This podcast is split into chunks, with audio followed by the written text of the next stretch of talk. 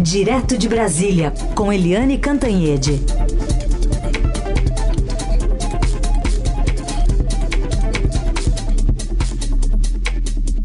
O Eliane, bom dia. Oi, bom dia, Raíssa Carolina, ouvintes. Bom dia, Eliane. Bom, essa PEC que tira do teto de gastos as despesas com Bolsa Família deve ser votada já já pela Comissão de Constituição e Justiça do Senado. Terá como relator Alexandre Silveira, do PSD de Minas, aliado do presidente da Casa, Rodrigo Pacheco. E pelo cronograma, em caso de aprovação, a medida já vai para votação no plenário em dois turnos amanhã, né? Exatamente. Tipo assim, vapt-vupt. Né? A decisão é votar rapidamente. E isso está sendo comandado pelo trio, né? Pelo trio uh, Rodrigo Pacheco, presidente do Senado, Davi Alcolumbre, presidente da CCJ e o Alexandre Silveira do PSD, que deve ser o relator. Ou seja, pressa. Agora, atenção, né? O placar, né? Pelo menos a previsão do placar não está assim tão fácil não porque na CCJ são 27 votos e é votação por maioria simples, eles precisariam ter é, no mínimo 14 votos. E até agora ali é, no lápis, um a um, são 17 votos é, confirmados. Já no plenário, que deve ser, já a votação já deve ser amanhã, como disse Carolina, a votação também está apertada, porque são necessários 49 votos, já que é uma emenda constitucional e exige três quintos dos votos, aliás, em dois turnos no Senado e depois dois turnos na Câmara. É, e o Senado precisaria de 49 dos 81 votos. E até agora, sim, no lápis, contados um a um, os votos são 51, né? Os cravados. Então é preciso ampliar essa margem de segurança para a votação. E como é que está sendo ampliada essa margem? Está sendo ampliada com mudanças na PEC. 198 bilhões de estouro do teto é considerado excessivo, quase escandaloso. Então, esse valor vai ser reduzido na negociação.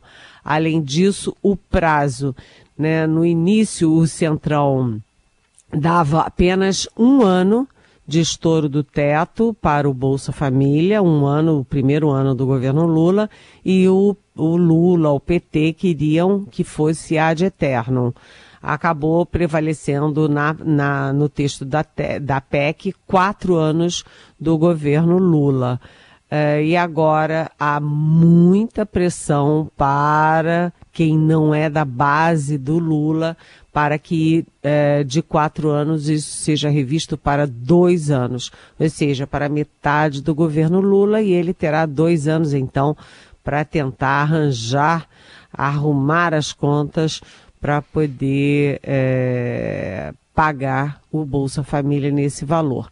Enfim, as, a sorte está lançada, hoje CCJ, amanhã plenário do Senado e o tempo que está correndo. Está faltando pouquinho tempo para vir o recesso no dia 22. Bom, a gente acompanha e vai ser assunto certamente amanhã também, mas Eliane, outro assunto do dia, aquele encontro do presidente eleito com o enviado, representantes, na verdade, de Joe Biden é, segundo relatos, foi um encontro proveitoso, mas está descartada agora a viagem antes da posse aos Estados Unidos? Olha, sim.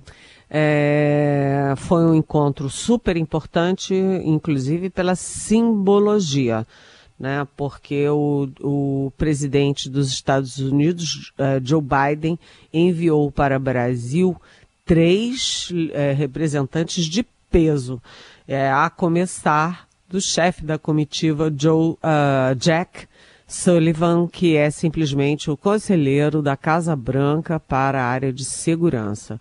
Então é significativo que antes mesmo da posse, Washington já tenha mandado para Brasília um homem desta envergadura. Além disso, a conversa durou duas horas, duas horas e pouquinho. Não é trivial uma conversa uh, é, enfim, internacional, né, entre países, durar tanto tempo, ou seja, teve muito assunto do ponto de vista é, bilateral dos interesses de Estados Unidos e Brasil. Entrou muito a questão da democracia no nosso continente, entrou também a questão uh, da, das, dos interesses comerciais, da agricultura, uh, dos programas de defesa, dos programas de segurança e aquela questão. Para os Estados Unidos é muito importante ter o Brasil como, manter o Brasil como sempre foi, a porta de entrada para a América do Sul. Lembrando que os governos na América do Sul tendem novamente para a esquerda. No Chile, até na Colômbia, que nunca teve um, um governo de esquerda, então o Brasil é, é importante, estratégico para os Estados Unidos. Além disso, os Estados Unidos são estratégicos para o Brasil nessa. É, é, tentativa né, do Lula de se lançar novamente ao mundo e lançar novamente o Brasil ao mundo.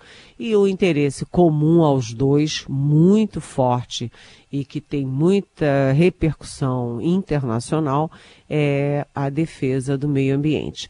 O Joe Biden é muito focado em meio ambiente, o Lula vai focar muito em meio ambiente e a gente sabe que Trump o ex-presidente Donald Trump e o quase ex-presidente Jair Bolsonaro não davam a menor bola para isso. Então, isso é um diferencial e uma bandeira que une é, o Biden e o Lula, o Brasil e os Estados Unidos.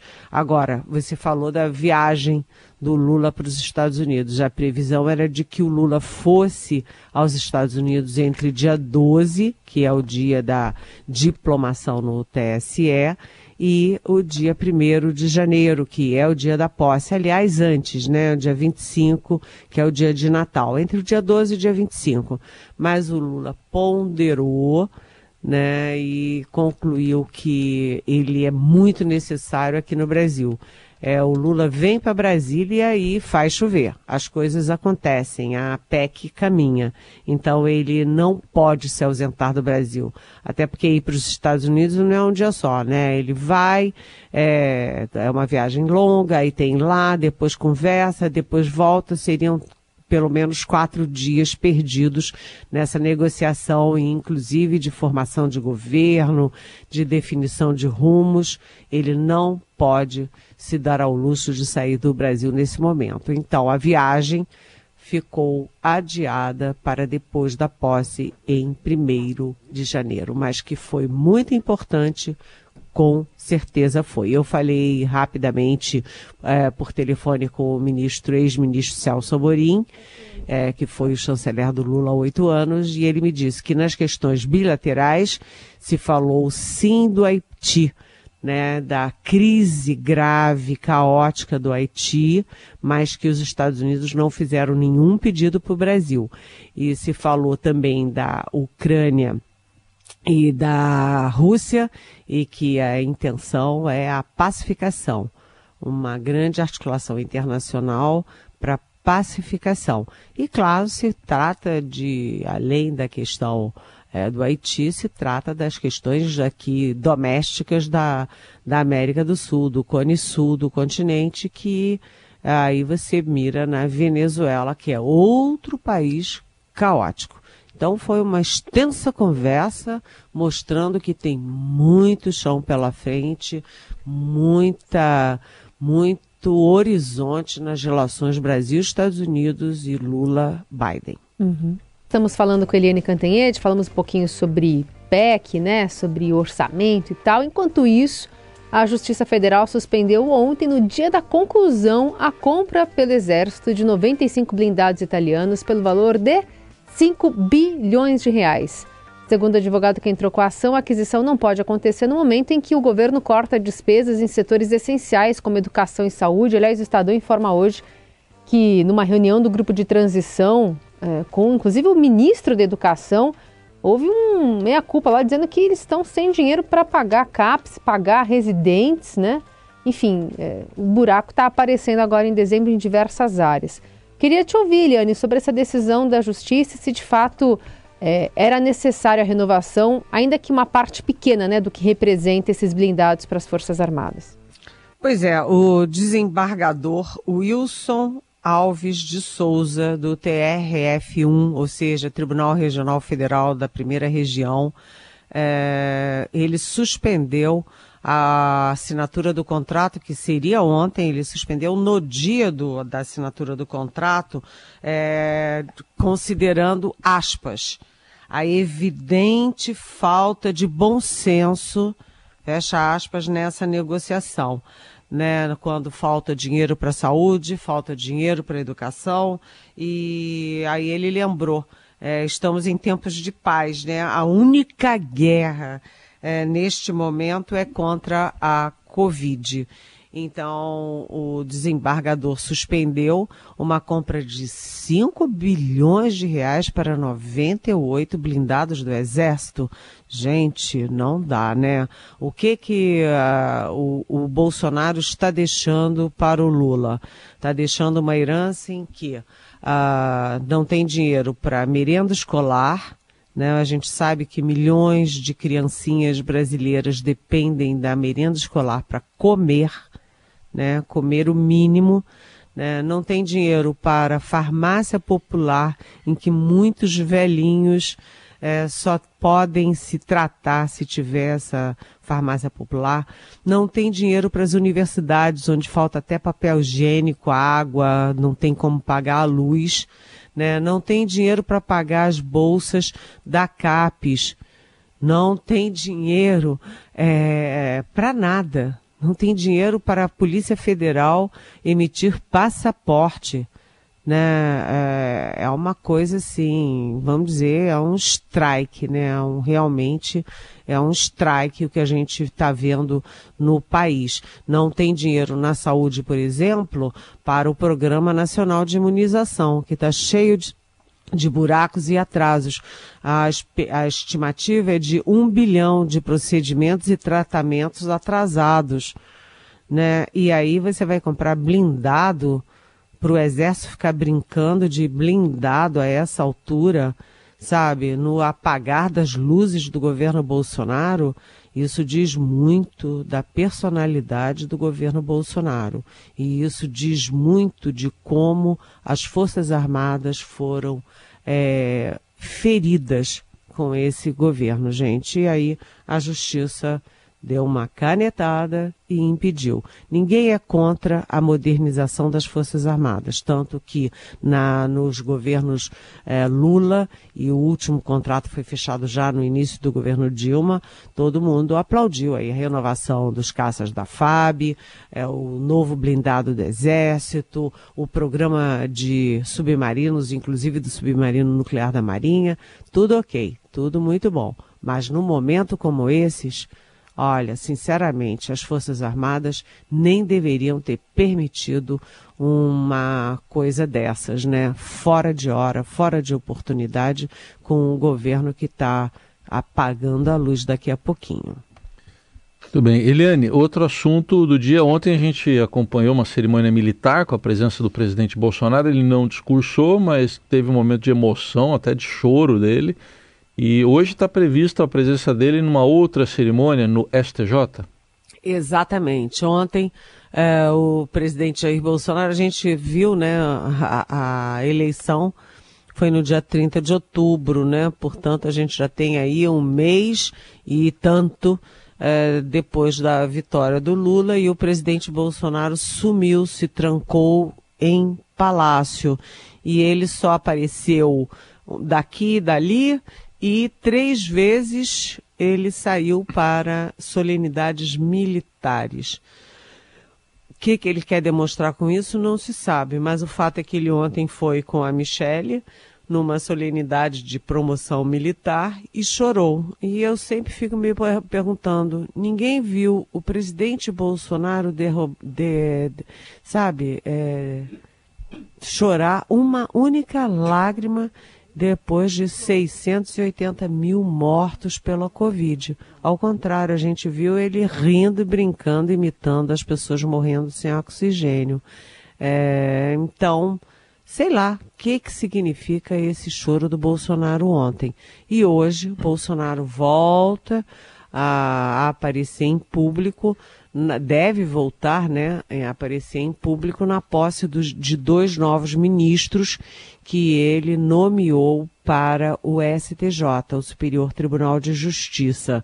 Ele não tem falado, ninguém mais ouviu a voz dele, ele não tem discursado, é improvável que fale também nessa posse do STJ, mas ele foi, é, houve essa sugestão para ele ir para pelo menos ele terminar o mandato numa solenidade, é, é, enfim, num, num, gesto de gentileza com o judiciário, porque hum. ele passou quatro anos não apenas é, trocando desaforos com o, o TSE, com o Supremo Tribunal Federal, mas também participando de atos golpistas em que os é, manifestantes pediam o fechamento do Supremo. Então, Sim é, é uma forma dele dizer, ou dele é, terminar com um gesto simpático ao judiciário, ou a ele dizer, tem dois judiciários, o meu, que é o STJ, e o da oposição, que é do Supremo Tribunal Federal. Uhum. Vamos ver como é que ele se comporta hoje. Eliane, orçamento secreto é a dúvida da nossa ouvinte Maria. Oi, Eliane, tudo bem? Aqui é a Maria. Passado um mês eh, do resultado do, das eleições, a gente percebe um presidente, na verdade, sem fala diante de um governo que o tempo todo falou muito, né?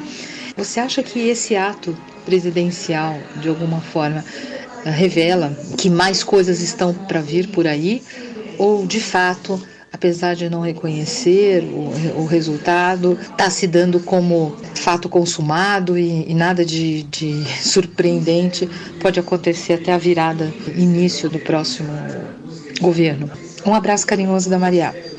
Eliane, Oi. ela se refere só a, para o nosso ouvinte entender, a suspensão né, do, do orçamento secreto, que foi há alguns dias, e eu emendo uma, uma apuração aqui da coluna do Estadão de que o Centrão parece já ter uma resposta caso o Supremo torne legal o orçamento secreto, que é colocar na PEC da transição e aí jogando a batata para o governo Lula. Pois é, eu, é, na verdade, eu não entendi a pergunta da Maria relacionada ao orçamento secreto. É, eu entendi a pergunta da Maria é, sobre as idas do, do Bolsonaro às, às solenidades militares.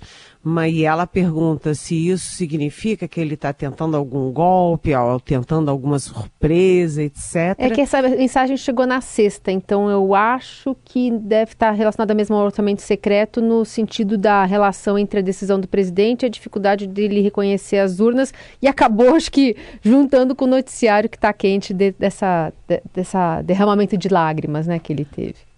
Bem, é, Maria, na verdade é o seguinte: primeiro, é, não vai ter golpe nenhum. O presidente Bolsonaro é, é muito garganta, fala, fala, vai para é, ato golpista, é, diz que não vai aceitar resultado, etc, etc, etc. Mas o que a gente está vendo é o seguinte: o governo dele está acabando, acaba daqui a pouquinho, né? É, em três semanas e o Lula vai tomar posse e aí vai enfrentar a, a, herança maldita que o Bolsonaro deixou.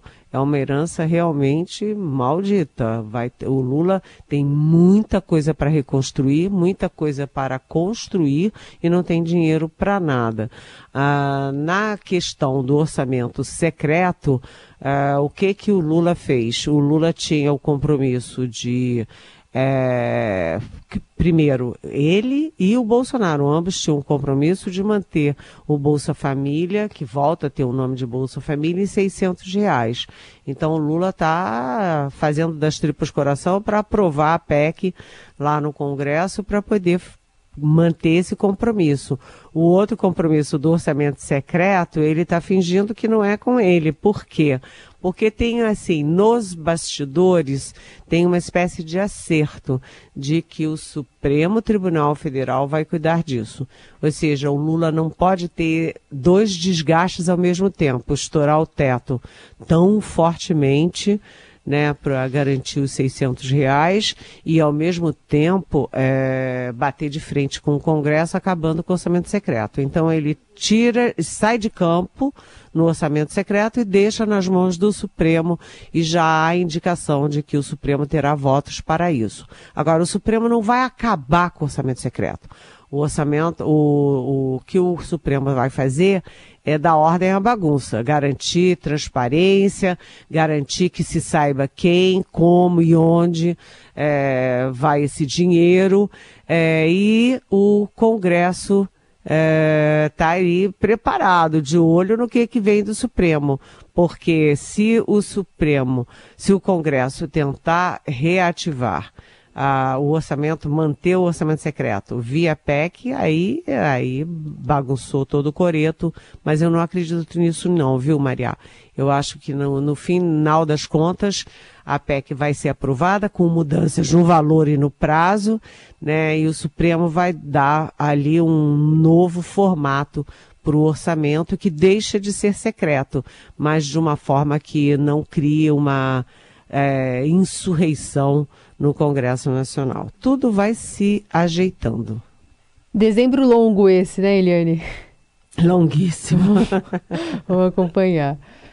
Eliane Cantanhede, que volta amanhã aqui ao Jornal Eldorado para mais análises conosco, sempre a partir das nove. Lembrando que a coluna fica, a coluna fica disponível também em podcast, já já nas plataformas digitais, para você ouvir e compartilhar por aí. Obrigada, Eliane. Até quarta. Até quarta. Beijão.